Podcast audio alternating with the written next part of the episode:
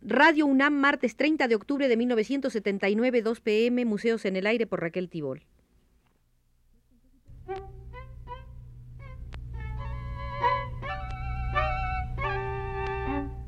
Museos en el Aire.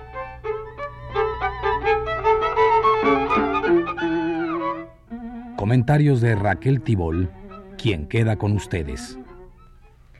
Hace exactamente un año, en octubre de 1978, en la ciudad de Palermo, en Italia, la Organización de las Naciones Unidas para la Educación, la Ciencia y la Cultura, es decir, la UNESCO, condenó el pillaje de obras de arte en América Latina, África, Asia y Europa a cargo de los que se denominaron entonces piratas modernos. Eso ocurrió durante un coloquio en el que los delegados ventilaron la cuestión de restituir a los países de origen obras de arte y bienes culturales. Como ejemplo, un delegado subrayó que once mil, once mil, repito, piezas ecuatorianas de inestimable valor se hallaban en manos de un coleccionista, repito, de un coleccionista de Milán. La UNESCO, que lucha contra este tráfico ilícito, estableció en 1970 una convención que no fue todavía ratificada por ninguna potencia occidental excepto Canadá. Para la UNESCO, este problema no se refiere en modo alguno a las colecciones de arte reunidas en los grandes museos del mundo, mayormente los de Europa y Estados Unidos, se trata esencialmente de los países africanos, asiáticos y latinoamericanos que fueron desposeídos de sus bienes artísticos en la época colonial. Se señalan fundamentalmente las obras que revisten una significación fundamental desde el punto de vista de los valores espirituales y del patrimonio cultural de un pueblo. Amadou Matar Mbou, director general de la UNESCO, en un llamamiento hecho en junio de 1978, precisó que los pueblos excolonizados pedían que se les restituyeran por lo menos los tesoros más representativos de su cultura, aquellos que consideran como más importantes y cuya ausencia les resulta psicológicamente intolerable.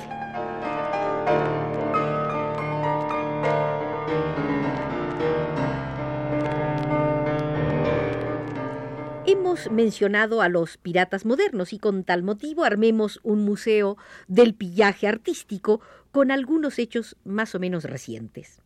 En marzo de 1977, una pintura de Paolo Cagliari, es decir, el veronés, robada en 1975, fue recuperada por la policía italiana cerca de la ciudad de Brindisi, al sur de Italia, cuando iba a ser sacada ilegalmente del país.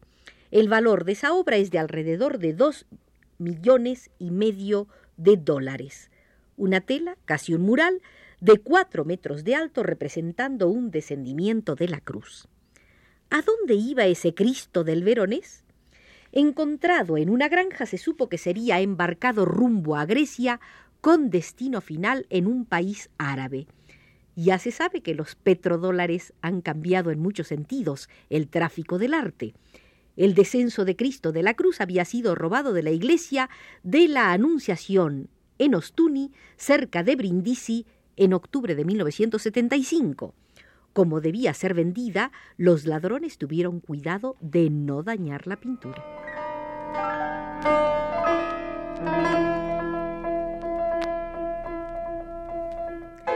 Kurt Mared, el escritor alemán, le llamó a Italia un inmenso Louvre. En consecuencia, los piratas andan activísimos, tanto así que en abril de 1977 las autoridades italianas solicitaron al gobierno suizo que le ayudara, por medio de su eficaz Guardia Suiza, a localizar una banda criminal internacional que se especializa en sacar esculturas y estatuas antiguas de Italia por contrabando. La banda se ha interesado especialmente en sacar de Italia piezas arqueológicas desenterradas en la parte meridional, la antigua Apulia, donde los artistas griegos y romanos estuvieron activos durante el siglo IV a.C. Las investigaciones por parte del fiscal de Florencia habían comenzado en junio de 1976 con el arresto de un italiano de 58 años, Hugo Calamandrei. Posteriormente, la policía descubrió un jarrón que data de 350 años antes de Cristo y cuyo valor era de unos 440 mil dólares. El jarrón, de un metro diez centímetros de alto, estaba bellamente decorado y era el objeto más importante entre más de cien jarrones y esculturas hallados en esa oportunidad por la policía florentina. Calamandrei era el contacto italiano de la banda, cuyos dirigentes radicaban en Suiza. Las investigaciones de la policía italiana, dirigidas por un detective especializado en arte, Rodolfo Siviero, condujeron al hallazgo de otro jarrón, que había sido exportado a Suiza ilegalmente en 1973 y se hallaba nada menos que en el Museo de Basilea. Solo debo agregar que los restauradores de los preciosos jarrones antiguos también radicaban en Suiza.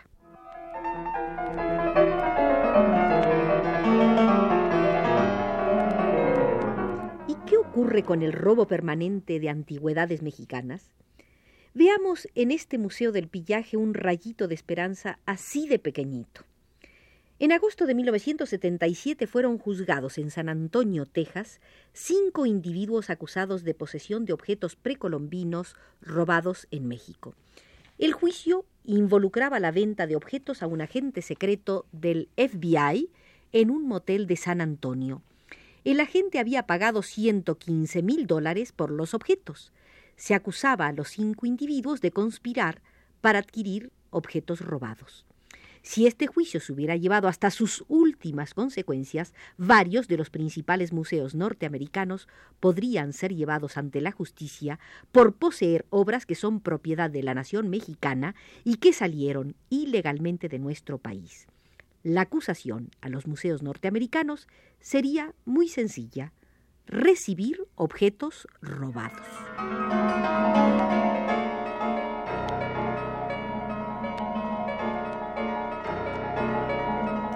La policía italiana lleva un récord de rescate incomparablemente más positivo que la policía mexicana. En 1978, por ejemplo, se recuperó un cuadro de Francesco Bisolo, que había sido robado en 1924 de la iglesia de Levada di Piave, al norte de Italia.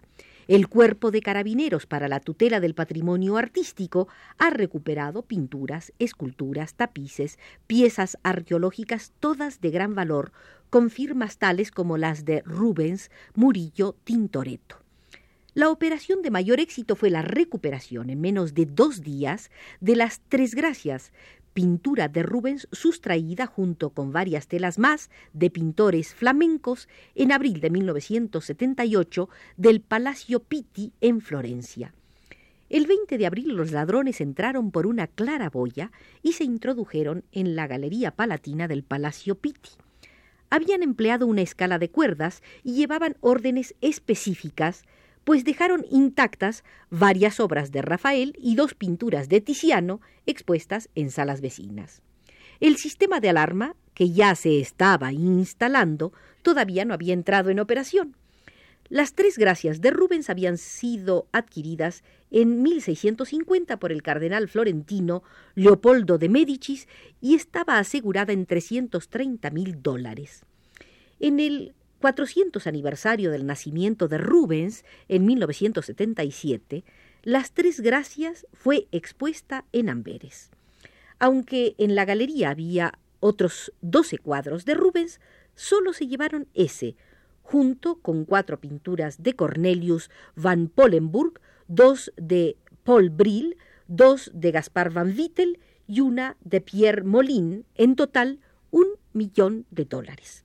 Dos días después, tres personas eran arrestadas por los carabineros y las pinturas halladas en la cajuela de un automóvil. Un éxito por muchos fracasos. En Italia, el inmenso Louvre, se roban unas 12.000 piezas por año, sobre todo en iglesias donde no hay protección.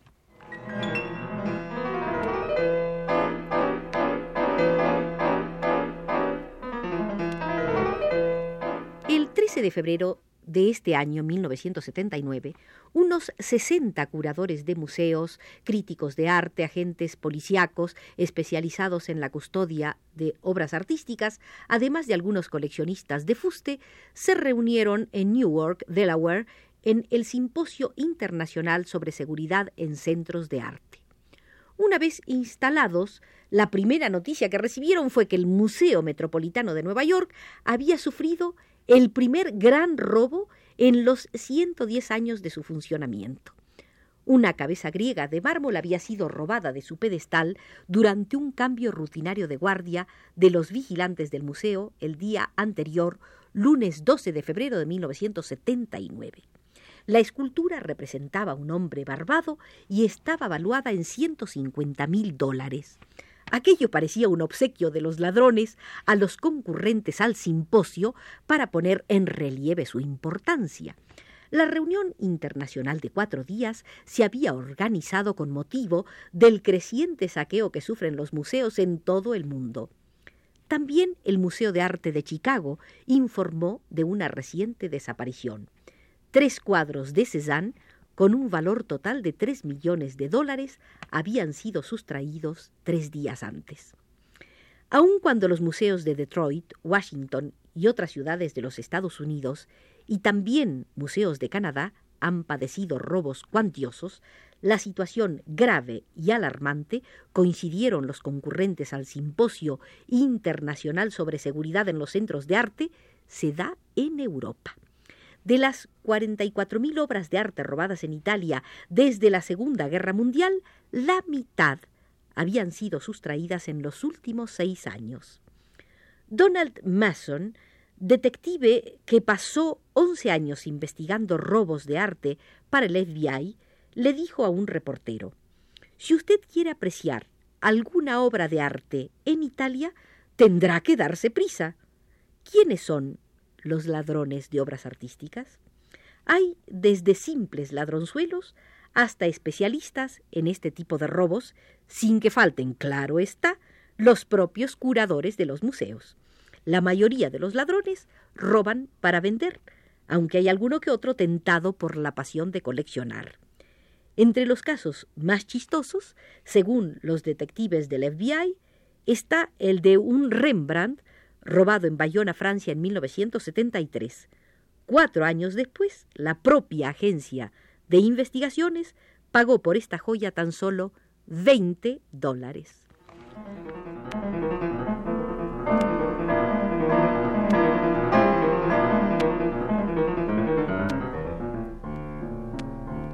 Buena oportunidad para los ladrones es el traslado de obras en exposiciones itinerantes. Un ejemplo. En junio de 1978, un conjunto de telas importantes de los impresionistas viajaba desde París al sur de Francia para ser restituidas a los respectivos museos locales, luego de haberse exhibido en Pekín, China y en Seúl, Corea. El 23 de junio la policía encontró en una playa de estacionamiento un furgón del que se habían robado cuadros valuados en 69 millones de pesos mexicanos, 12 pinturas en total. La más valiosa de ellas era el retrato de Madeleine Bernard de Paul Gauguin, con un costo estimativo de 46 millones de pesos. La policía dijo que todas las telas robadas eran tan conocidas que ningún comerciante en cuadros, coleccionista o museo que se respetara las compraría. No se descartó que, llegado el momento, los ladrones podrían extorsionar a los museos a los que pertenecían los cuadros, y si no a los museos, a las compañías de seguros. En el furgón que apareció frente a una gasolinera en la carretera entre Marsella y Aix-en-Provence, quedaban, para consuelo de los responsables, una tela, un paisaje de mil lubons valuado en 690 mil pesos. Según la policía, lo habían dejado porque era demasiado grande. Además del Gauguin, se habían robado pinturas de Sisley, Courbet, Signac.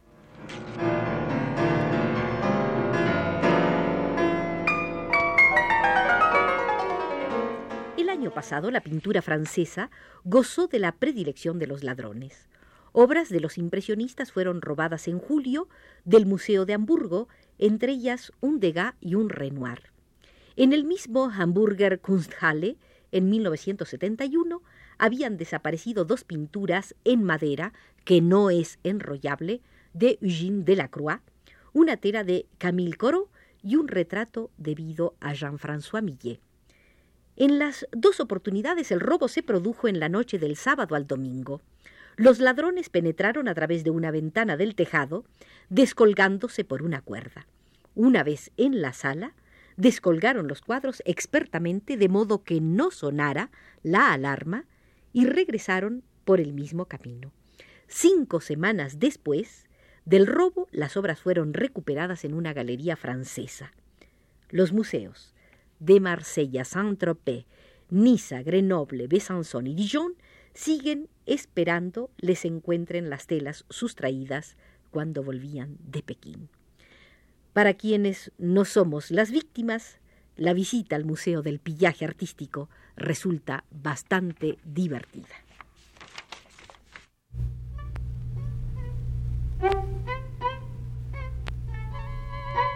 Museos en el aire.